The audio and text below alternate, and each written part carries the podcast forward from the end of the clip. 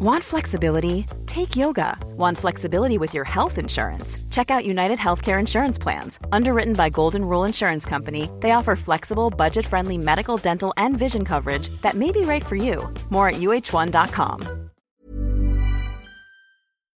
Bonsoir toujours Geoffroy Lejeune, Gilles William Golnadel, Georges Fenech et Joseph Massescaron sont là euh, pour évoquer l'actualité. Ce soir, Emmanuel Macron s'est rendu cet après-midi accompagné de Rachida Datu dans un lieu de création artistique de Clichy-sous-Bois, foyer des émeutes de 2005. Écoutez le président de la République interrogé sur l'arrivée de Rachida Dati.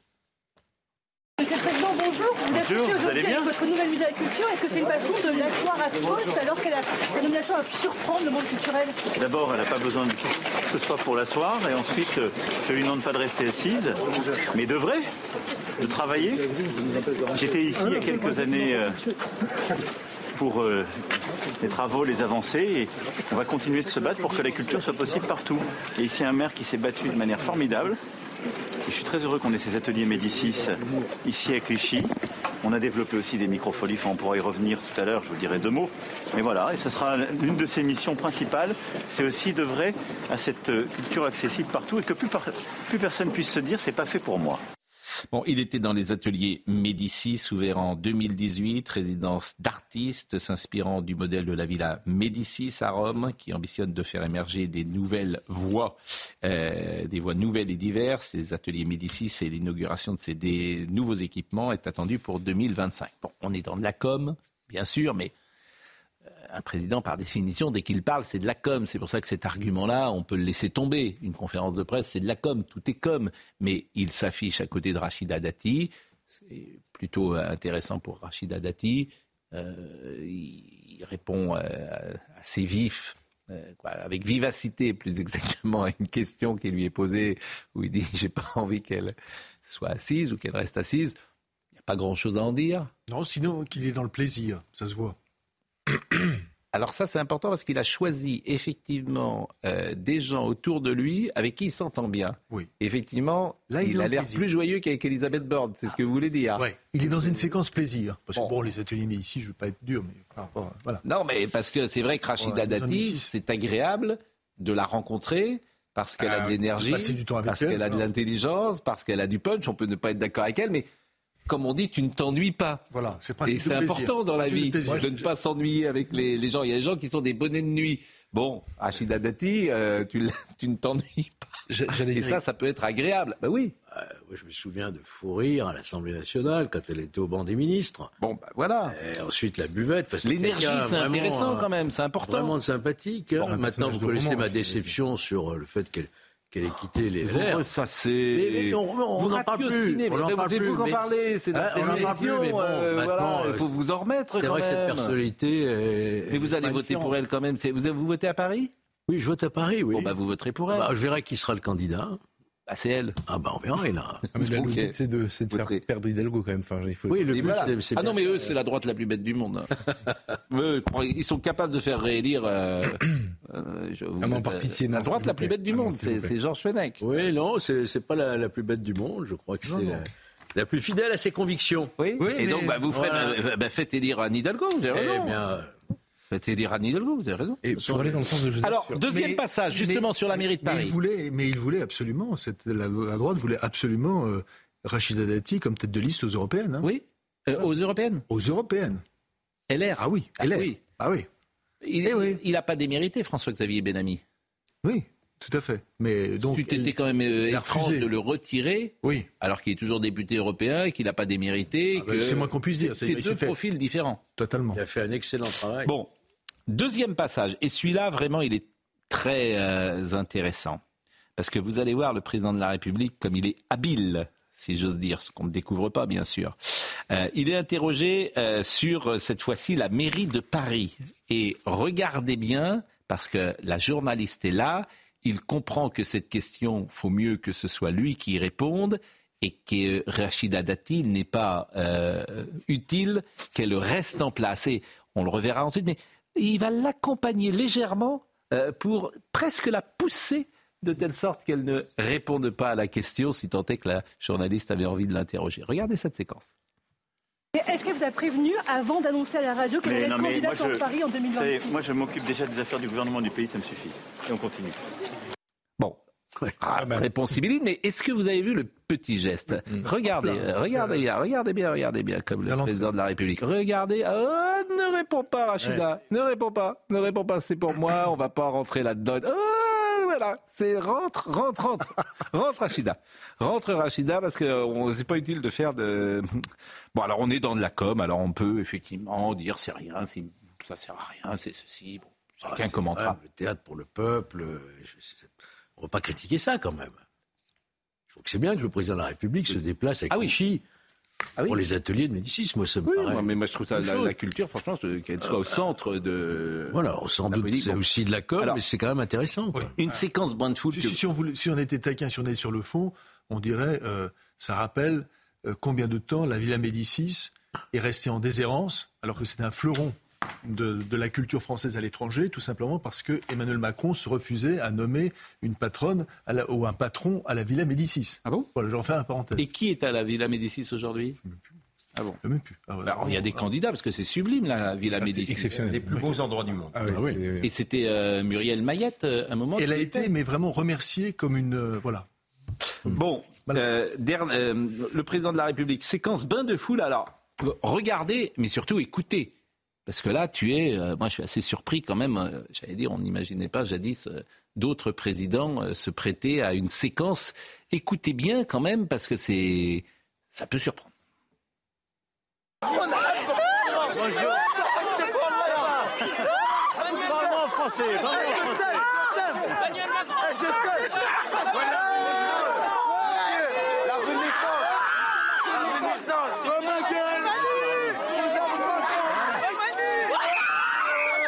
Bon, vous avez vu euh, qu'il embrasse euh, le crâne d'un Blanc enfant, comme. Laurent Blanc embrassait Barthez. Mais il y a quand même un gosse qui lui parle en arabe. Et le président de la République lui dit Parle-moi français.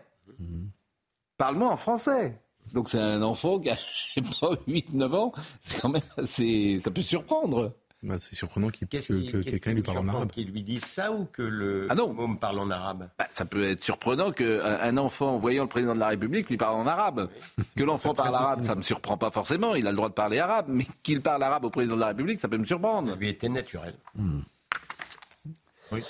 Bon. Et Comme l'enfant, l'enfant un, jour qui a fait la, la poche de François Bayrou, ça Ouais. lui était naturel. Et il a pris une baffe. Oui, mais bon, là, il, Non, non, là, là, non. on va pas prendre une, il va pas, vous n'avez pas donné des baffes à des jeunes enfants. Pas parce que, bon. Parce qu'il parle arabe. Et puis, il y a- y a- voilà. Exagéré, ouais. Et puis, il y a une dernière séquence avec des Ça enfants. être dur. Il y a une dernière séquence avec des enfants qui m'a amusé et je voulais vous la proposer également. Suis président de la République. Je me suis battu pour le devenir en voulant convaincre et en, essayant de convaincre pour qu'on puisse voter pour moi. Donc après, c'est un, ça me rend heureux et c'est exigeant. Après, la célébrité, ça vient, ça passe, c'est surtout des contraintes. Vous ne serez plus, vous êtes pas président, vous serez quoi Je sais pas encore. Délégué Donc délégué. Délégué, peut-être, c'est pas mal, délégué. C'est marrant, qu'est-ce que vous ferez? Vous serez délégué. Il dit c'est pas mal délégué. C'est une scène amusante, ça.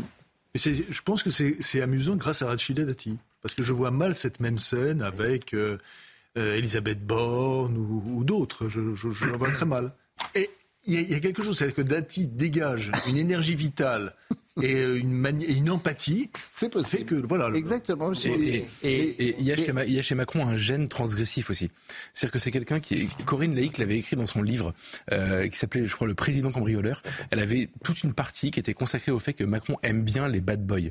Et c'est pas faux. Il aime bien Benalla, il aime, il aime bien, il, il n'est pas que ça, mais il aime bien la transgression. Ah, il Alexis aime bien- Colère, c'est pas vraiment un bad boy. Non, mais il n'aime pas que ça. Je suis d'accord avec vous. Et d'ailleurs, il est tout le temps dans le en même temps. Mais il y a quand même une partie de lui qui aime on est tous un peu Oui, pareils. oui. Euh, Il y a Elisabeth Tout Borne. le monde aime parfois Alors, des gens de, des- des- c'est rare. euh, Cher Pascal, vous me montrerez le moment où Elisabeth Borne a été une bad girl. ça non, n'est pas non, arrivé. mais, non, mais c'est, non, non, mais c'est propre. Malheureusement. Non, mais c'est propre souvent à la bourgeoisie de province d'être un peu fasciné par les Apaches. Oui. Non, mais écoutez, d'abord, il y a beaucoup de gens qui sont en région qui nous écoutent et soyez pas méprisants avec euh, la bourgeoisie de province. euh, Non, je suis pas. Je, je suis dans- plutôt dans la sociologie. Vous-même qui Vous venez de Rouen. Je ne me.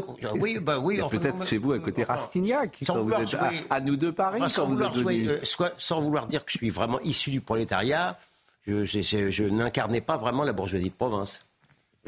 Vous étiez un petit bourgeois. Mais non, mais, mais grands-parents euh, communistes euh, qui ne savaient pas lire, parents petits confectionneurs, je ne crois pas, mais attendez, je ne, je, je ne rougis pas. Confectionneur, petite bourgeoisie.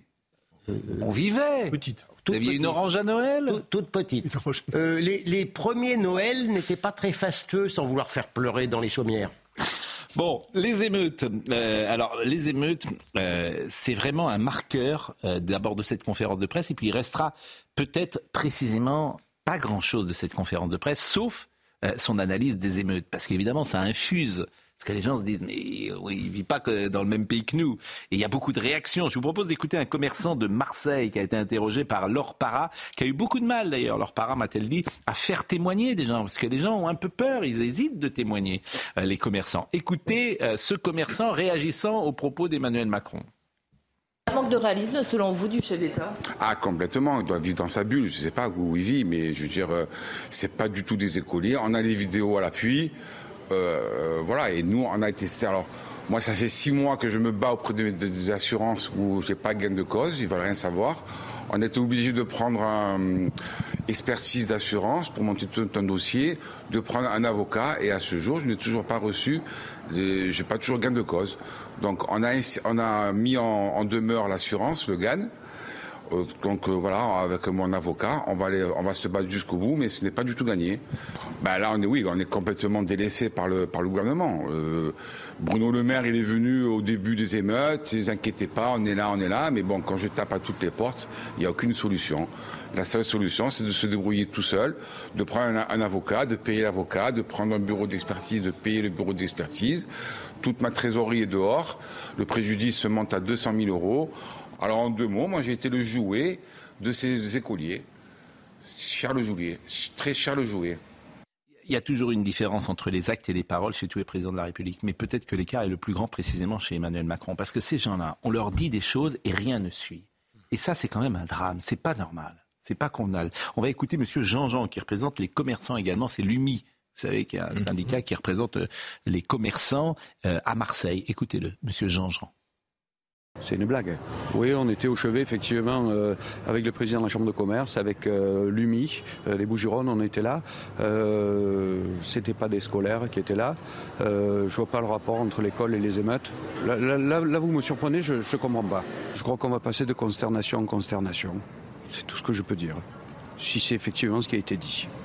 Et avant de vous donner la parole, je vous propose d'écouter les policiers qui étaient également sur place et qui n'ont pas vu que des enfants oisifs. J'ai pas l'impression que, euh, euh, si vous voulez, l'institution police intéresse beaucoup euh, notre président de la République. Quand j'entends qu'il parle au sujet notamment des émeutes de cet été, qu'il parle d'oisiveté, euh, moi je suis écœurée, je suis écœurée, voilà. Donc euh, si vous voulez les propos d'Emmanuel Macron, j'ai même plus envie de les écouter, voilà. J'ai le soutien de notre ministre quand même et ça nous suffit. Je pense que le président de la République aurait peut-être euh, dû sortir de l'Elysée et aller voir un peu ce qui se passait au moment des émeutes.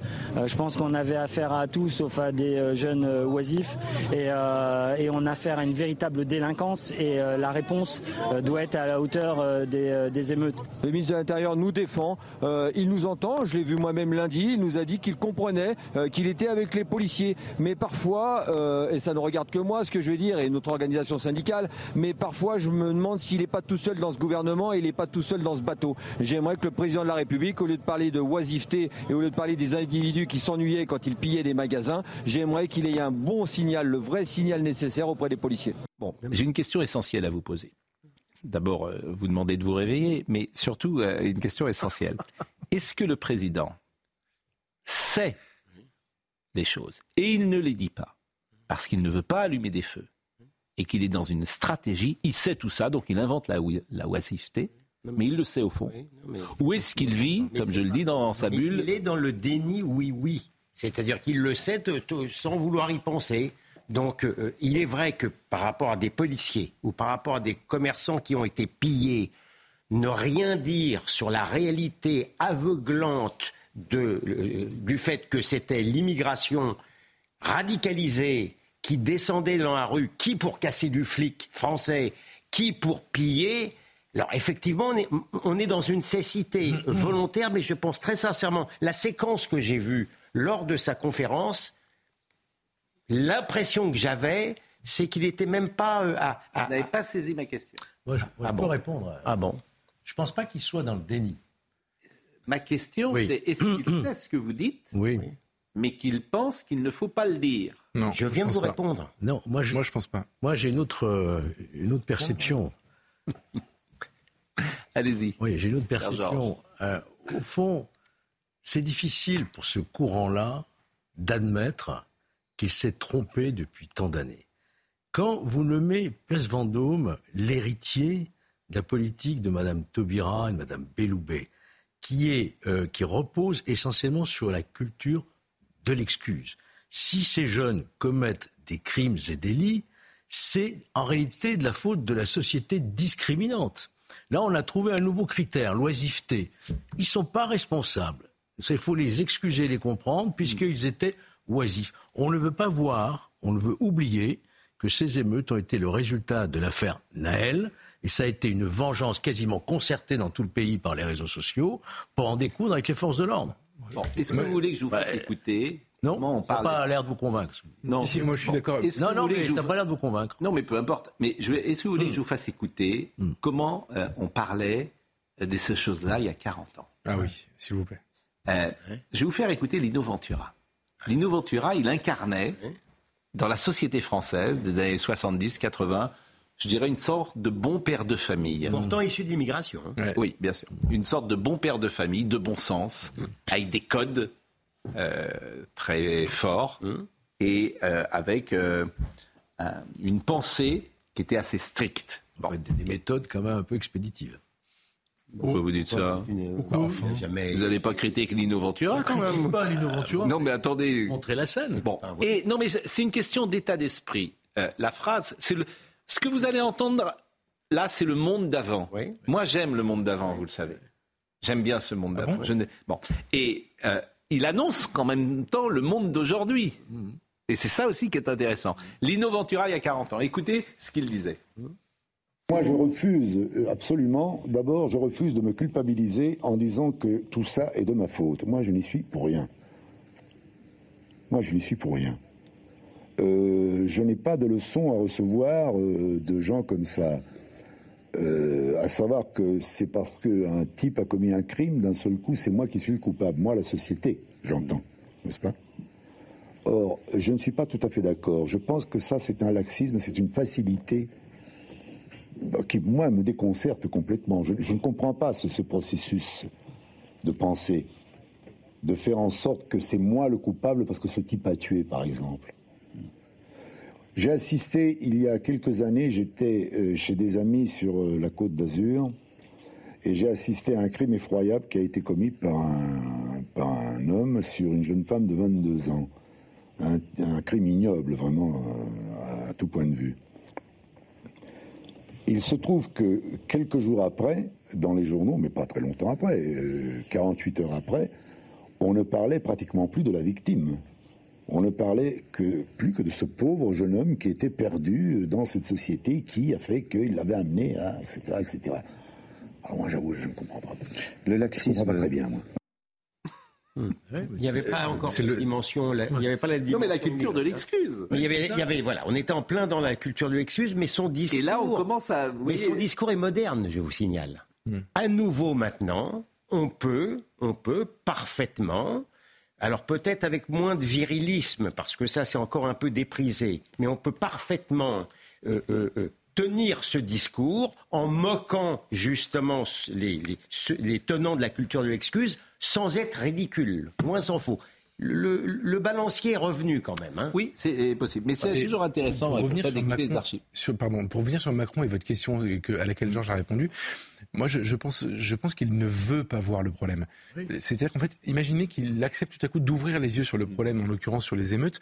Quelle serait la conséquence pour lui, président de la République? Ça voudrait dire qu'il faut que sur la question de l'immigration, il, il, il accepte hein, de renverser la table euh, et c'est des conséquences monstrueuses pour lui sur la question de, de la justice, euh, qu'il change évidemment de garde des sceaux et qu'il crée euh, 40 000 places de prison dans les euh, six mois qui viennent pour tout à coup avoir une réponse pénale à la hauteur. Ensuite, en fait, il faudrait que euh, je vais reprendre votre formule, je vous, évite pardon la litanie de, euh, de, de, de mesures qu'il faudrait mettre en place, mais il faudrait qu'il change de logiciel quasiment en tout point euh, en très peu de temps s'il acceptait d'ouvrir les yeux sur ce qui s'est passé. Donc c'est beaucoup plus simple. La pause. Non, on peut pas. La pause. La pause. la Ah, pause. juste une petite chose. Le mot oisiveté. Le mot oisiveté choisi. Hum. Parce qu'il sait choisir les mots. On ne peut pas lui enlever ça. C'est toujours la volonté de minimiser pour enjamber. Hum. Car finalement, Emmanuel Macron a passé ses présidences, il passera ses présidences à enjamber les problèmes. On va marquer une pause et revenir. Il y avait quand même un rapport Ah non officiel. Non, mais attends, il y a C'est que- relance. Alors, Ah non, Irlande, Ah non. 60% étaient issus de l'immigration. Mais- Il l'a pas fait. C'est un rapport officiel. Le meilleur analyse des émeutes, Pierre Brochant, dans le Figaro Magazine. Voilà. Ah oui, il a C'est dit. début juin ou Ah, mais là- euh, fin juin, début juillet. Geoffroy. Je- on lance la pause, soyez gentil. Mais C'est vous qui relancez. Mais oui, mais moi je suis le chef. Voilà, Donc oui. euh, évidemment que je relance, mais je relance la pub surtout. Hein, il relance et puis après nous. La pub. Il y a de la rébellion.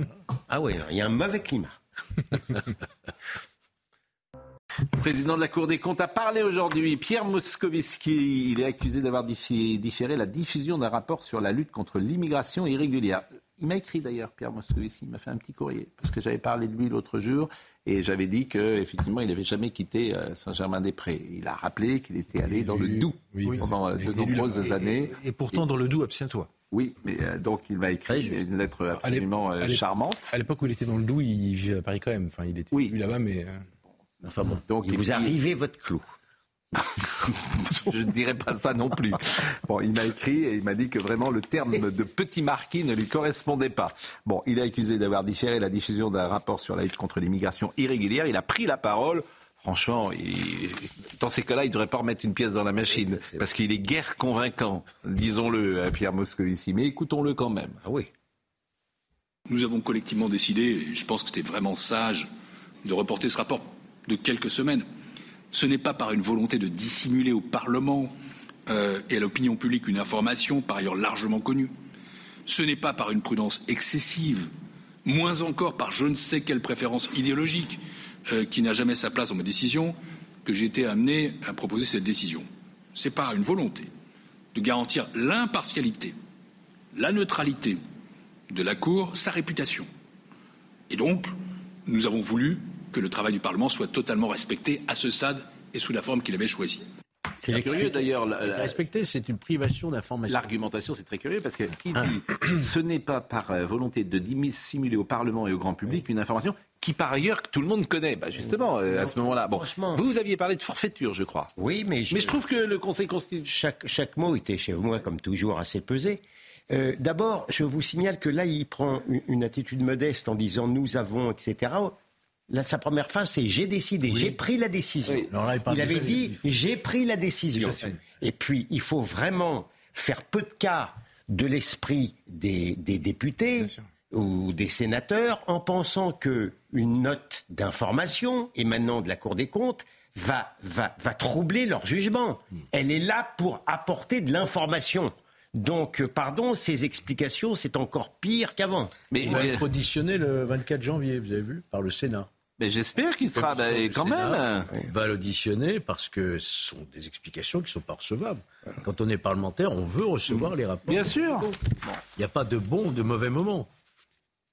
Il n'y a pas de bon ou de bon moment. Je l'ai revu, Ah, pardon. Il y a pas Je l'ai de revu bon. dans l'avion. Voilà, il n'y a, Je l'ai pas de- revu dans l'avion. il y a pas de bon. Vous savez, l'important, c'est. euh, Bah oui. Enfin, Non, c'est mais pas un c'est- moi, je- mais- Voilà, je danse la vie, je, voilà, je chante la vie. je- c'est.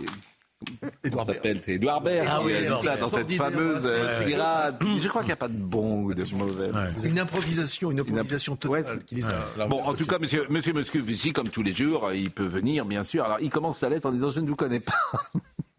Ils sont tous pareils. Je regarde jamais euh, votre émission, je ne sais pas, je regarde jamais CNews, mais on m'a rapporté. C'est toujours la même chose. Tout le monde, personne ne regarde. Tu penses, ils sont dans leur télé matin, midi, soir, ils notent tout, ils regardent tout, et dès qu'on a dit quelque chose, mais ils osent pas le dire. Bon, on le salue.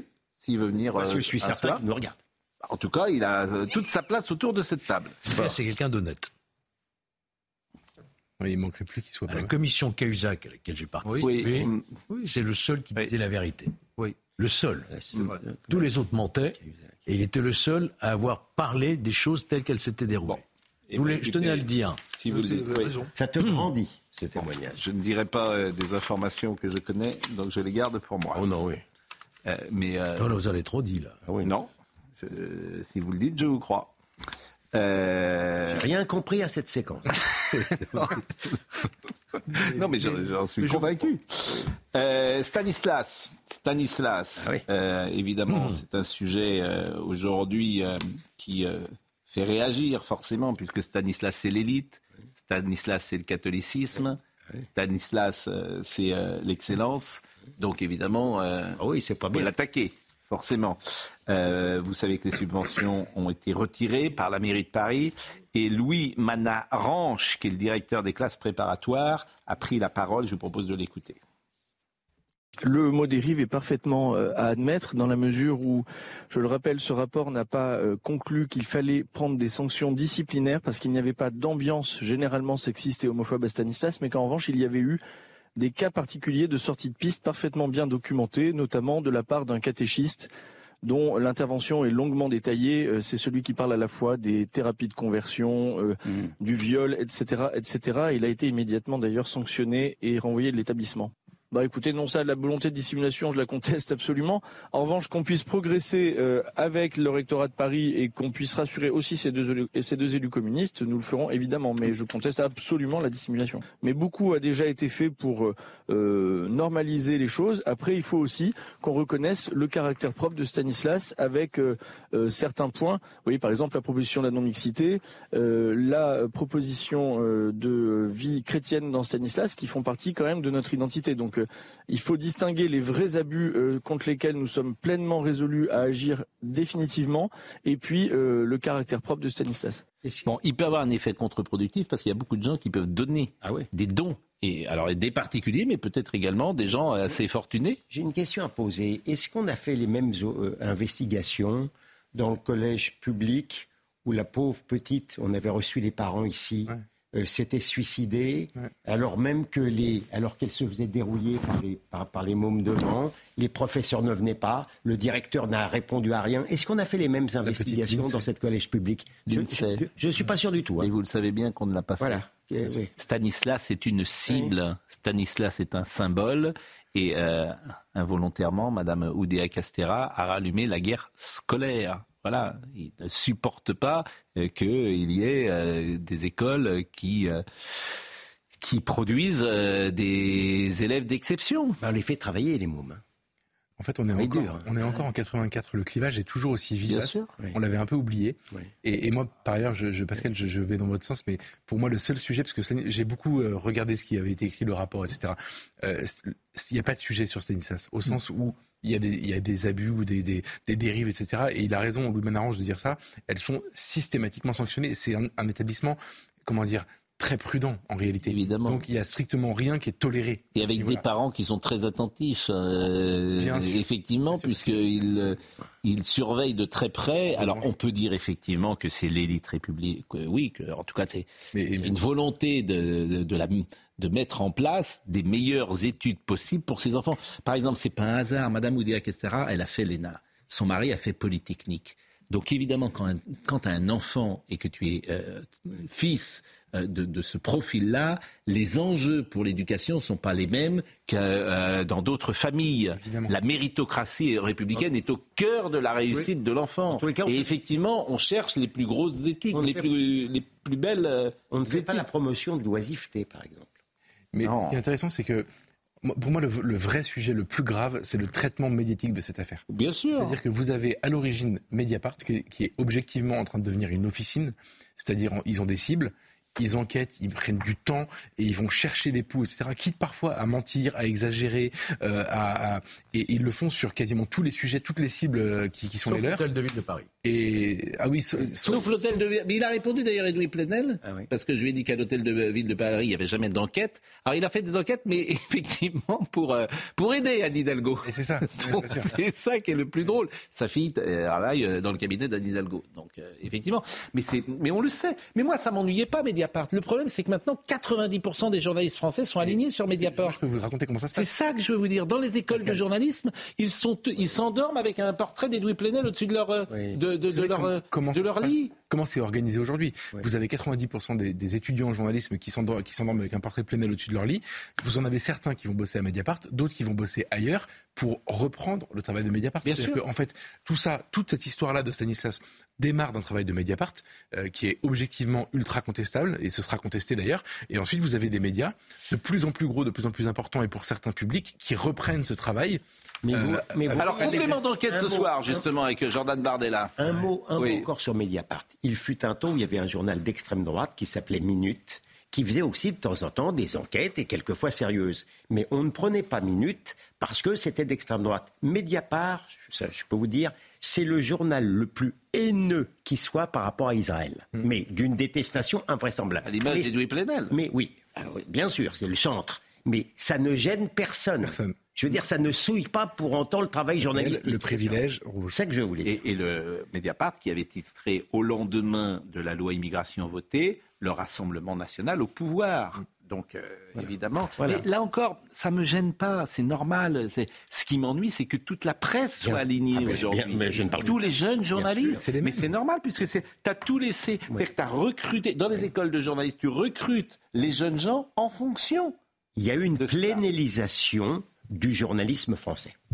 Oh, c'est donner beaucoup de crédit. Non, non, mais, bah, bah, bah, évidemment, c'est pas. c'est non, mais bien sûr, il a raison. C'est la il rédacteur en chef du Monde. Bien sûr. Il a fait brûler, vous savez c'est la première fois qu'on a mis au pilon le livre Bien des sûr. pauvres Péan et Cohen a été mis au pilon parce qu'ils avaient le malheur de dire ce qui se Bon, passait. Bardella ce soir, le Rassemblement national est vent debout contre la diffusion jeudi soir d'un complément d'enquête sur son président Jordan Bardella.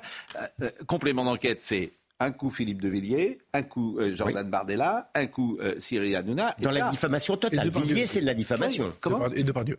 Et de par Dieu, bien sûr. C'est-à-dire que euh, et, et ce service public, c'est votre argent. C'est nous qui payons. C'est votre argent. Bien sûr. Et Madame Ernotte, quand Madame Rima Abdul Malak quitte son poste, elle vient l'embrasser, etc. Pour une seule raison. Pour une seule raison. Madame Abdul Malak, elle a attaqué Vincent Bolloré. Oui, oui, Cherchez pas. oui. Voilà. Alors ça, c'est un brevet de. Mais elle n'a Avant, pas. avant, elle, est- elle- avant, elle Voilà. était- Avant, il a les, politiques. cours. voilà. Elle était pas du tout Elle a, elle a attaqué CNews et elle a attaqué le, JDD. Mais- Voilà. Bon. Mais des parlementaires français lui ont demandé d'enquêter sur les journalistes arabophones hitlériens de France 24. Oui. Je peux vous dire qu'il n'a pas bougé. hein. C'est un, si tu veux, si tu veux dans la presse française avoir une légion d'honneur, tu attaques CNews, le JDD, Paris Match ou Europe 1. Alors là, Moi, je suis Ah, mais en effrayé. fait, là, mais vous le savez bien. non, mais ça écoutez, veut vous le dire qu'il y a savez. eu un hold-up Mais vous le savez d'un bien. clan par un clan du service public. C'est ça que vous êtes en train C'est de vrai. Il y a un hold-up du service public par un clan. Mais le directeur des Mais, programmes mais- 2, mais- mais c'est Monsieur Sidbon Gomez, le directeur des programmes de France 2. il a raison. l'ancien responsable de Dupont. Si je peux me permettre, Pascal, il faut que vous lisiez la dépêche. Bardella. Faut que- Comment Ouais, voilà, ça. Ah oui, la dépêche, est-ce que je l'ai, la dépêche euh, Je, je vous la raconte si vous voulez, mais elle est exceptionnelle. Sur Bardella. Oui, racontez en deux secondes. Mais en deux secondes, en fait, c'est euh, donc il est accusé d'avoir eu un compte Twitter. Voilà, c'est ça la dépêche, c'est celle-là. Petite mise au point, car euh, je lis ici euh, là des bêtises, tout le monde, journaliste inclus, Non, non, connaissait attendez, la... attendez, vous allez trop vite, pardon. D'accord. Parce que il y a le complément d'enquête. En fait, la révélation de complément d'enquête, c'est que Bardella a utilisé un faux compte jusqu'en 2017 pour dire des horreurs racistes, etc. Euh, et Aurait ou... non, c'est la révélation. Il La l'a, révélation. il l'a dit. Ils affirment qu'il a dit. Euh, et dans le, dans le reportage, il s'appuie sur le témoignage d'une personne face caméra en disant qu'il y a trois autres témoins, mais qui eux sont anonymes, on les voit pas, euh, qui, euh, qui, qui racontent qu'il a eu ce compte, etc. Donc vous voyez tout ce que le dit le compte, etc. C'est parfois humoristique, parfois raciste. Et, et le témoin qui est, qui est, qui est le témoin de moralité en fait de la séquence, qui est face caméra le seul, c'est lui qui tweet ce que vous venez de montrer. Il dit pardon, je ne parlais pas de ce compte-là. Je dis qu'il a eu un faux compte, mais je ne sais pas si c'est celui-là. Donc il, rit, donc il dit petite mise au point car je lis ici et là des bêtises. Tout le monde, journaliste inclus, connaissait la très courante pratique des comptes fake, mais qu'on ne me fasse pas dire ce que je n'ai jamais dit. Le montage est trompeur. À aucun moment je n'ai fait le lien entre un compte et un individu. Je n'ai donné ni confirmé aucun nom de compte. Je n'ai d'ailleurs aucune idée de qui tenait le compte Renate du, du Goto. Du, du Goto. Et à vrai dire, je m'en fiche. Ben oui, ben c'est des questions que je vous dis. Moi, Geoffroy boit du petit lait parce que sur les montages trompeurs, mais, euh, il, boit, il, boit, vraiment du ah petit lait. Tu non, mais, mais c'est très important. Vraiment... Ils, ont, ils, ont, ils ont un témoin officiel qui dément, trois témoins anonymes qui Mais c'est fou, je vous assure. Mais ce qui est fou, c'est que j'espère que Mme euh, Rachida Dati va s'attaquer à l'audiovisuel public. Non, je sais pas quoi elle sait. J'espère. Pardon, on est en train de vivre le remake de l'affaire de Pardieu. Alors, Parce que dans l'affaire de Pardieu, c'est pareil. On n'a jamais vu les images. Ils ont utilisé un huissier avec un, un, argumentaire compliqué et un peu bidon pour mm. expliquer que euh, Depardieu avait bien dit ça en présence d'une fillette, mais il y avait aussi d'autres personnes, etc. C'est systématique. Avant, c'était de temps en temps. Maintenant, c'est à chaque fois. Mais, mais c'est pour ça qu'il faut. La diffamation contre non, mais... de Villiers, je suis assez bien placé pour non, parler. Non, j'ai pas oublié. Ah bon, diffamation, mais, diffamation totale. Hmm. mais je vais vous dire, non mais, la bataille culturelle, elle va être effectivement rude. Pourquoi? Parce qu'ils sont en train de comprendre qu'ils perdent. Bien sûr, mais qu'ils perdent. Hein. cest qu'ils perdent parce que le public, grâce à ces news et grâce à d'autres médias, grâce au GDD, etc., aujourd'hui dit les choses, dit les choses. L'audience d'ailleurs de CNews montre, il y a beaucoup de gens qui disent, bah oui, effectivement, euh, la pluralité, euh, euh, on la retrouve sur votre chaîne, et le débat contradictoire, on le retrouve sur votre chaîne. Donc ils ont bien compris qu'ils sont en train de perdre la bataille, et là ils vont être méchants. Hein. Non mais regardez Libération. Ils vont être méchants. mais Libération, c'est 40 000 personnes. Personne ne lit Libération. Non mais il a raison parce que Libération trouve le moyen de dire ce soir, nous sommes en mesure de dire que ce qu'a dit complément d'enquête était vrai. Hmm. Libération. Libération est le journal qui a commis le fait le plus grave des dix dernières années en prétendant mensongèrement qu'il y avait eu des pogroms anti-maghrébins dans les villes de France au lendemain de France-Maroc. C'est un, c'est un mensonge énorme. Et eh ben, euh, Yann Moix, qui est à l'origine euh, et qui nous écoute d'ailleurs, Yann, euh, qui est à l'origine donc du documentaire oui. Gérard Depardieu. Euh, me fait dire euh, Gérard n'a jamais dit ça sur la fillette, je vais bientôt le prouver. C'est ah bah un montage frauduleux. Et vous savez quoi parce On l'attend. Cette histoire c'est un peu éteinte, euh, Pascal, je suis, enfin, si je me permets. Et quand Yann Moix va réussir à prouver ça, Quand, Yann un expert va, faire le travail, l'huissier aucun intérêt, un expert va faire le travail. Mais ça, ça va être, bien sûr que c'est important. Vous avez à en faire, attention, la bataille, elle va être rude. Hein elle va être très très rude. Sauf, que le jour où Yann Moix réussira à prouver ce qu'il avance euh, depuis des semaines, et j'ai quand même beaucoup travaillé sur le sujet, et ils sont très mal. Ils ne peuvent rien prouver. Ils ne veulent pas montrer leurs images. Il aurait suffi qu'ils diffusent leurs images. Ils n'ont pas voulu. Yann Moix s'est fait voler son film que j'ai vu. J'ai vu son film. Donc je l'ai vu monter. Moi, je l'ai dit, hein, Sid Bongomez, Ernotte et tous. Si, si vraiment, c'est dehors. Hein. C'est dehors. C'est tous dehors, hein. Et ils le savent. Voilà. Et ils le savent. ils viennent de Et ils le savent, et croyez-moi, ils, ils sont inquiets. Exactement. Ils sont très très inquiets. Euh, L'affaire Théo, si vous le voulez, on va écouter euh, Noémie Schulz aujourd'hui, qui a écouté euh, les réquisitoires. Le réquisitoire. Les mots de l'avocat général claquent. Il dénonce le comportement inacceptable des trois fonctionnaires. Un policier a le droit d'utiliser la violence, rappelle le magistrat, mais ce droit n'est pas absolu. Ce coup de bâton de défense télescopique, explique-t-il, n'était ni légitime ni proportionné. Il est porté alors que Théo Louaka s'agrippe à un muret. Il n'est plus violent à ce moment-là. Le rôle d'un policier, c'est d'interpeller, oui, mais pas à n'importe quel prix, pas dans n'importe quelles conditions. Il souligne les conséquences terribles de ce geste, une mutilation, une infirmité permanente du jeune homme de 22 ans à l'époque, incontinent à vie, lui qui rêvait, d'être footballeur professionnel et dont le seul tort ce jour-là a été de se mêler d'un contrôle de police. Et puis il y a les violences qui ont suivi. Quand Théo Louaka euh, était au sol, puis menotté, les trois policiers vont le frapper, gifle, coup de pied, jet de gaz lacrymogène. Nous n'avons pas besoin de policiers comme eux qui exercent des violences gratuites. Les accusés se tassent sur leur siège. Dans la forme, le réquisitoire euh, est sévère, mais mais les peines demandées le sont beaucoup moins puisque les trois fonctionnaires pourront rester dans la police. La défense du principal accusé, elle, a demandé aux jurés de faire abstraction de la pression sociétale, de ne pas juger un dossier emblématique, mais un homme qui a agi en vertu d'une loi simple, faire de son mieux et faire comme on peut. Et je vous propose d'écouter peut-être euh, M. Théo euh, Lougaka qui s'est exprimé à la suite de ces recueils d'histoires. Là, je suis plus inquiet pour la France. Parce que comme on la dépeint durant le procès, durant le procès pardon, je n'ai pas, je suis pas dans le milieu de la police, moi. Moi, je suis un, foot, je suis un, sportif, je suis quelqu'un qui n'est pas en contact avec la police. Mais, mais pour les gens lambda qui sont en contact avec la police, tomber sur ces fonctionnaires-là, je suis triste. Et ce ne sont pas des policiers. Parce qu'un policier n'aurait jamais fait ce genre de choses. Quand on fait ce genre de choses-là et qu'en plus on vient à la barre et qu'on ment, et qu'on ne respecte même pas la grandeur de la cour d'assises, c'est très très inquiétant. Le verdict est attendu demain soir. On le dit chaque soir. Ça va être très compliqué pour les jurés de. Je peux, je peux vous dire quand même deux choses qu'on n'a pas entendues là dans la séquence. Premièrement, euh, initialement, l'avocat de Théo, en l'occurrence Monsieur Maître Dupont-Moretti, euh, expliquait qu'il avait été violé. Il l'expliquait alors même que l'accusation de viol avait déjà été écartée de l'enquête. Mmh. Euh, premièrement, donc c'est une manipulation depuis le début. Ensuite, c'est le président de la République, sans savoir rien de l'histoire, en l'occurrence François Hollande à l'époque, était allé à son chevet, avait pris fait et cause pour lui, en n'ayant aucun élément, ou alors il est complètement fou, mais en n'ayant aucun élément sur l'histoire. Ça, c'est la deuxième chose. Donc aujourd'hui, on parle d'une interpellation qui peut-être a été trop musclée. On verra euh, s'ils sont condamnés ou pas. Mais à, l'origine, c'était un viol avec une matraque, comprenez bien. Et ensuite, troisièmement, on fait du jeune Théo un témoin de moralité, une victime des violences policières dans la salle d'audience, là, ça aussi on l'a pas entendu, euh, il y a euh, Assa Traoré, il y a Michel Zecler, le producteur de musique qui avait été... Euh, oui, mais Théo Louaka, il est... il n'a jamais été condamné. ah si, hmm. ah si, il a été condamné pour détournement de fonds hmm. l'année dernière en 2022, bien sûr, avec ses frères, 700 000 euros. Hmm. C'est pour ça que je dis justement qu'on présente comme un témoin de moralité je, voudrais vérifier ce que vous êtes en train de dire parce que c'était extrêmement important. Vous lirez le JDD du dimanche dernier où on a mmh. expliqué cette histoire où avec ses frères il a été je, je, sais que ses frères avaient été condamnés, mais euh, ah, lui, oui. Euh, mais évidemment, bien sûr. Je demande à Benjano, parce que c'est très important, et, évidemment. C'est pour ça que je vous dis. Il n'a jamais eu. Euh, mmh. Nommé Schultz nous a dit plusieurs fois qu'il n'avait jamais eu affaire à la justice. Pardon?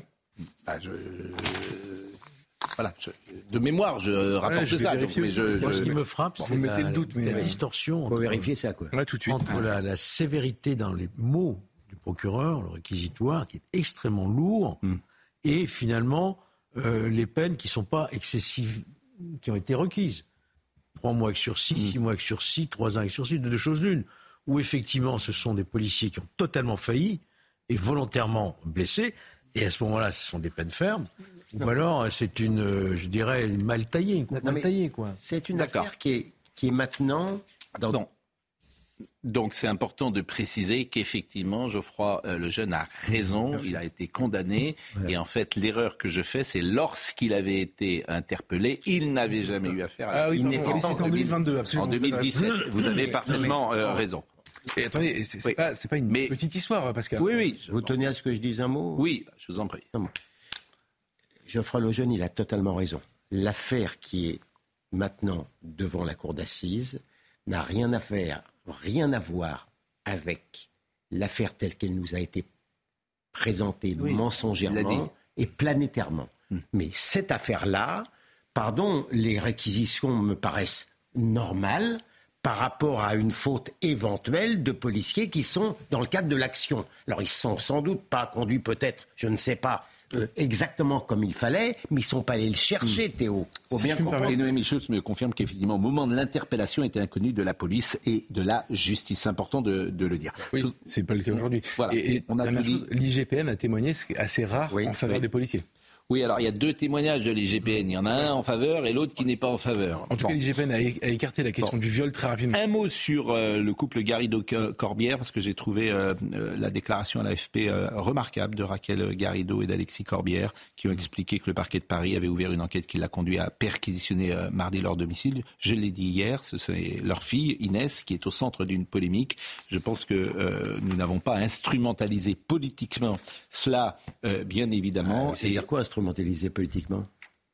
Bah, C'est-à-dire qu'on n'a pas à, comment dire, à considérer que les parents euh, Corbière sont responsables de ce qu'a dit leur fille. Non, mais on peut dire que leur fille majeure euh, s'est conduite quand même de manière assez ignominieuse. J'entends bien, mais vous avez bien compris ce que je veux dire. Ah, mais bien sûr. Et je ça n'était même pas dans notre idée à je, moment. Je trouve que la lettre est remarquable. C'est des parents qui sont confrontés à une difficulté familiale.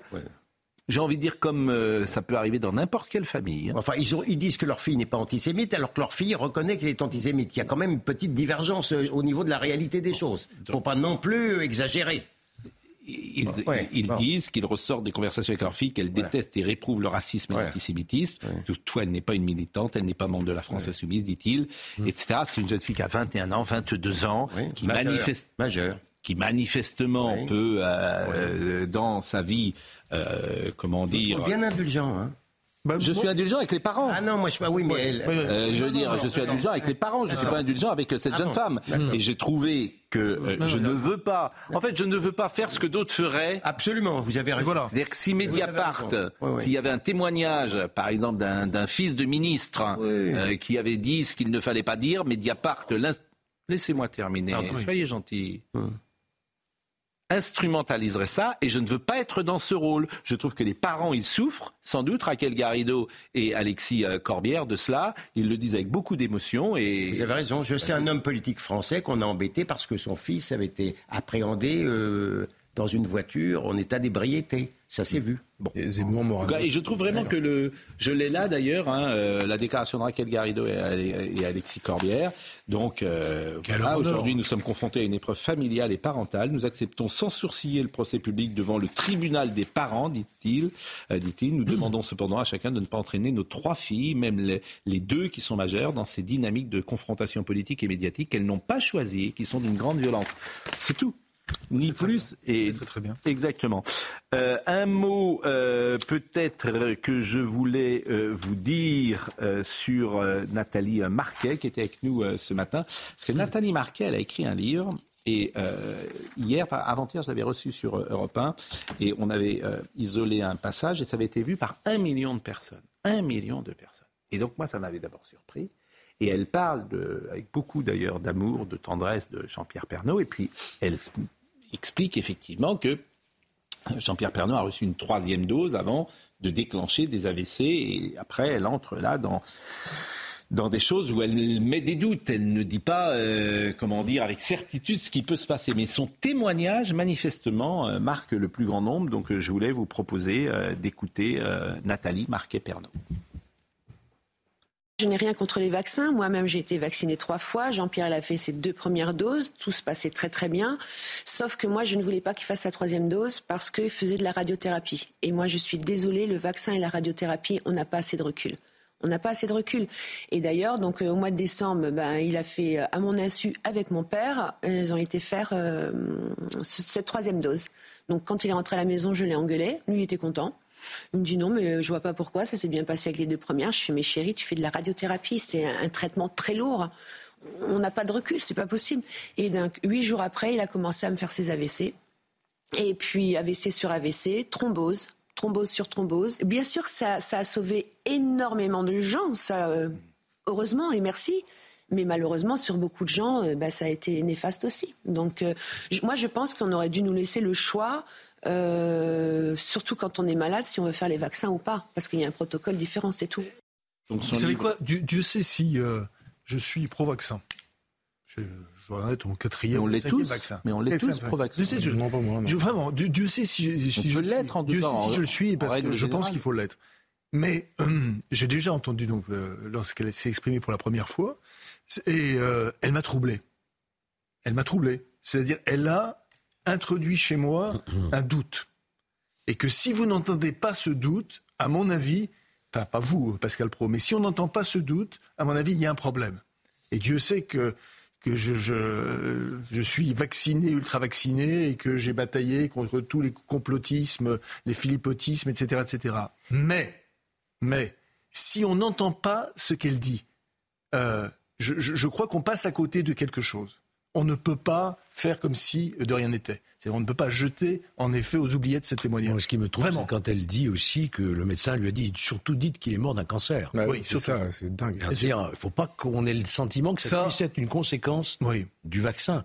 Ça, je trouve ça particulièrement grave. Oui, particulièrement. Si c'est avéré. En fait, il faudrait être sacrément prétentieux pour prétendre que la mort de Jean-Pierre Pernaut n'a aucun rapport avec le vaccin.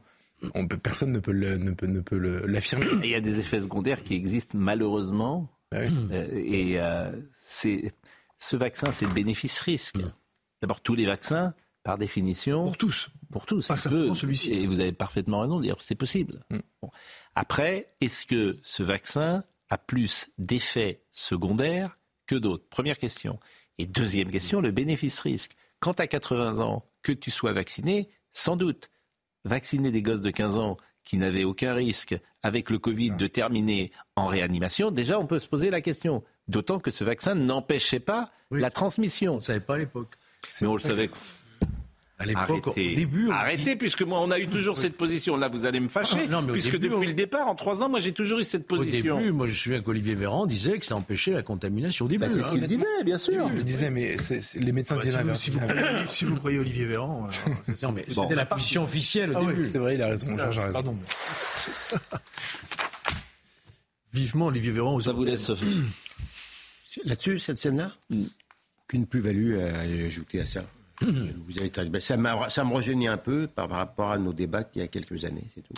Et on terminera évidemment euh, pour avoir une pensée ce soir pour Kate Middleton, puisque euh, elle a été hospitalisée euh, ce mardi à Londres pour une intervention chirurgicale abdominale programmée.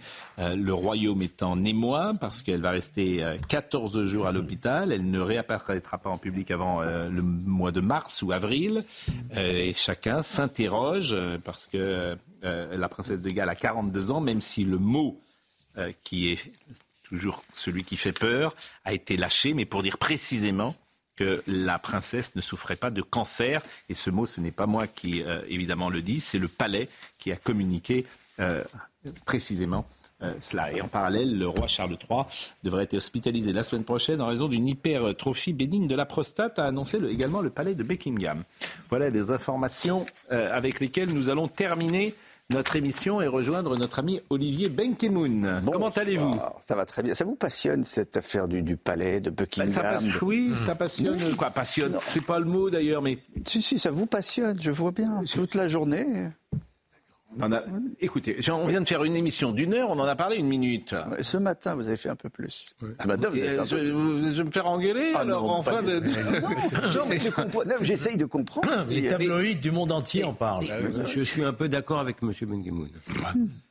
On en a parlé une minute, vous êtes quand même de mauvaise foi. J'aurais préféré.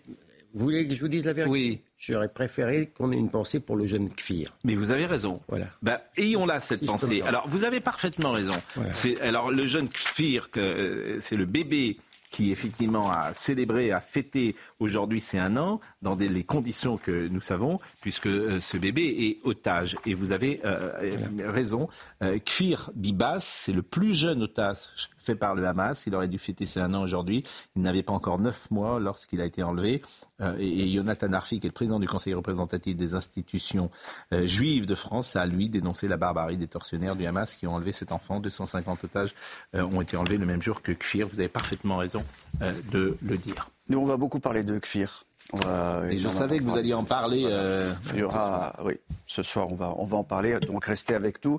Il s'est passé beaucoup de choses d'ailleurs euh, aujourd'hui euh, du côté d'Israël.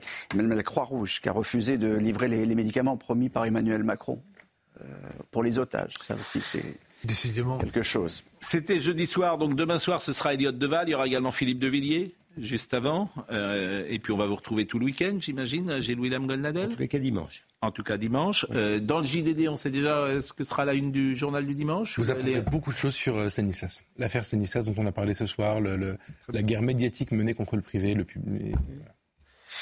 On vous lira évidemment avec beaucoup d'intérêt. Jean-Luc Lombard était à la réalisation, David de Tonnelier était à la vision, Jean-François Couvlar était au son. Merci à Benjamin No, à Marwan Saïr, à Alice Sommerer, qui est donc la nouvelle venue dans notre équipe. Toutes ces émissions sont retrouvées sur cnews.fr. Je vous dis rendez-vous demain matin.